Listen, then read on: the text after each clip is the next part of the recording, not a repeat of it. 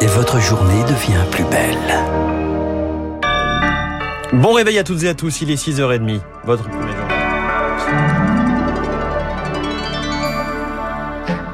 La matinale de Radio Classique avec François Geffrier.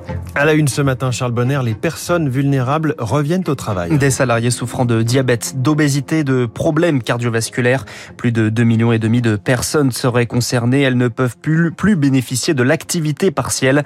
Si le télétravail est impossible, c'est à l'employeur d'aménager le bureau et les conditions sont très strictes. Lauriane Tout le monde. La pression est là pour revenir en présentiel. C'est ce que remarque Ivani Caillé, la fondatrice de Rénalou. Dans cette association dédiée aux malades rénaux, plusieurs adhérents ont déjà repris le travail depuis quelques mois. Il y a un certain nombre d'inquiétudes qui se sont exprimées alors qu'au moment de leur reprise, les mesures de protection étaient très bien appliquées, euh, très rigoureusement.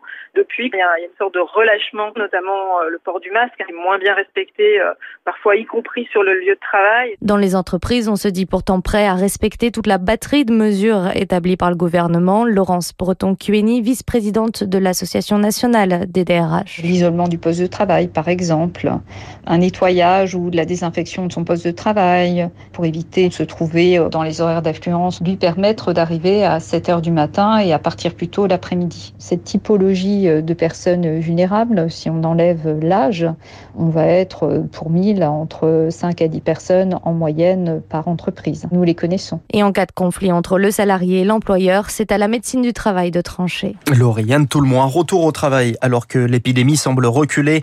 La carte de France passe doucement du rouge au vert. 48 millions de Français sont vaccinés. Alors, pas question de crier victoire, mais on peut tout de même souffler, Rémi Pfister.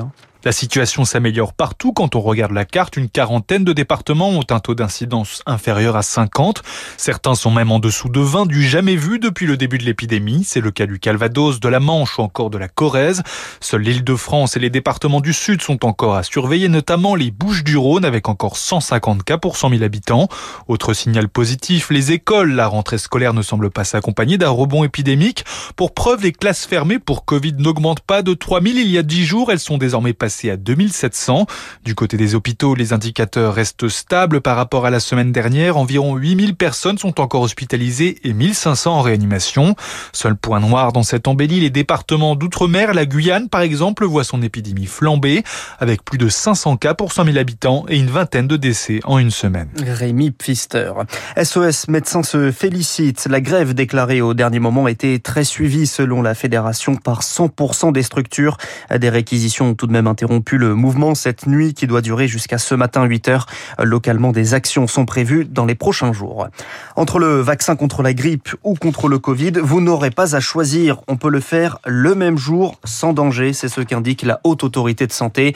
Le même jour, mais pas au même endroit. Un bras pour chaque vaccin.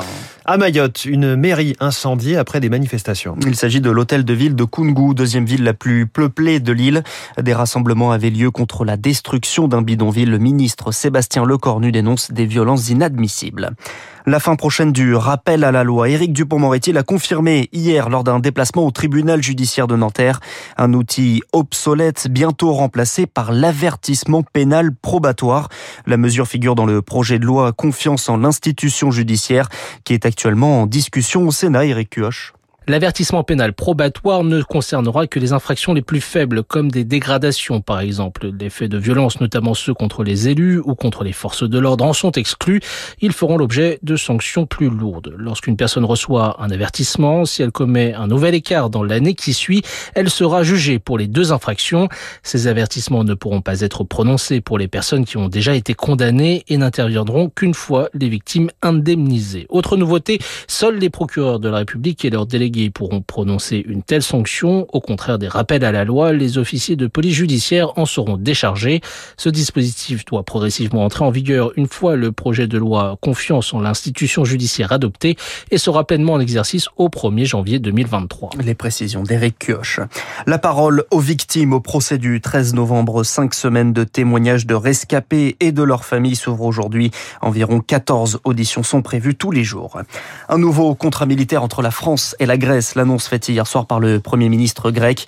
Il tiendra une conférence de presse commune avec Emmanuel Macron ce matin à 9h30. Et on en parle dans le détail hein, de ce nouveau contrat dans le journal de l'économie de Radio Classique dans 5 minutes. Après les urnes, les négociations en Allemagne, Olaf Scholz et Armin Laschet se disputent le fauteuil de chancelier. Les deux leaders contraints de discuter avec les Verts et les libéraux pour former une coalition. Avant Noël, c'est l'objectif des sociodémocrates qui partent favoris. Une période pendant laquelle Angela Merkel reste chancelière et pendant laquelle le couple franco-allemand risque de tourner au ralenti.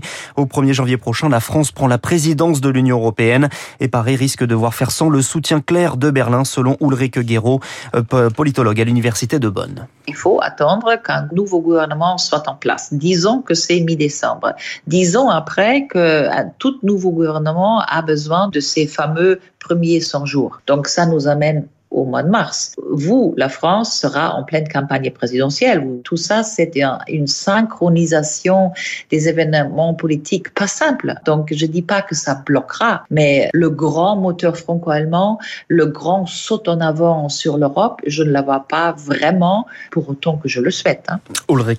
Avec Marc Tédé. Le PSG passe aux choses sérieuses. Deuxième match de Ligue des Champions ce soir et en face, le dernier finaliste de la compétition, Manchester City City. Coup d'envoi à 21h avec le retour dans le groupe parisien de Marco Verratti et de Lionel Messi.